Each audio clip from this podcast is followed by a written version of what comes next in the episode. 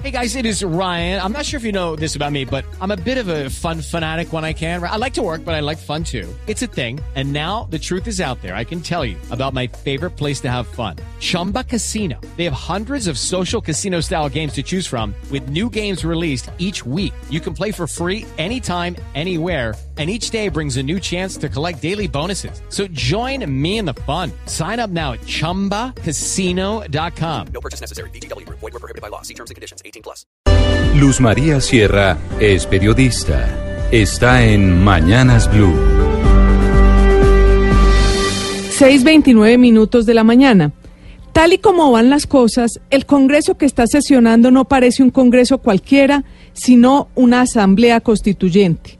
Ayer, por ejemplo, comenzó el debate de la reforma política, una reforma que había comenzando, comenzado cambiando cuatro artículos de la Constitución, pero ahora se propone cambiar 19.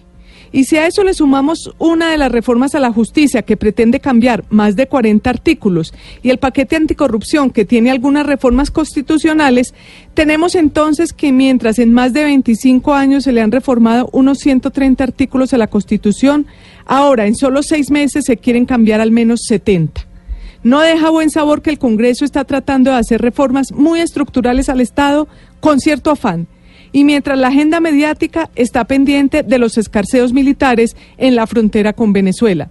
Ayer los congresistas ya aprobaron la ponencia de la reforma política, que incluye el voto desde los 16 años, la lista cerrada para elecciones o que la mayoría del Senado no sea nacional sino regional, entre otros muchos cambios. El debate ya en forma comenzará el martes. Y en cuanto a la reforma a la justicia, sigue dando que hablar el texto que presentó el Centro Democrático con el expresidente Álvaro Uribe a bordo. Por un lado, porque tiene una carga de profundidad política, pues es un mensaje de Uribe a Duque a manera de recorderis de sus propuestas de campaña pero, otro, pero por otro lado son cambios radicales los que proponen. Acaba con varias cortes para hacer una sola, transforma el Consejo de Estado, el fiscal lo elegiría al presidente, le da mucho más poder al Congreso, en fin, todo un revolcón. Los proyectos de reforma a la justicia se tienen que acumular y son tan contradictorios, el del gobierno y el del centro democrático, que puede pasar que se anulen entre los dos. Entre tanto, ayer empezó el debate del paquete anticorrupción que limita máximo los tres periodos de congresistas y fue aprobado, pero con polémica incluida. Las promotoras critican que les metieron un mico, pues da la posibilidad de que los congresistas, después de tres periodos, se tomen un receso y vuelvan. Sin duda esta reforma no va a ser fácil, entre otras cosas porque tendrían que salir del Congreso históricos de sus partidos como Efraín Cepeda, Luis Fernando Velasco, Jorge Robledo, Germán Navas, Alexander López, Roy Barreras y Armando Benedetti.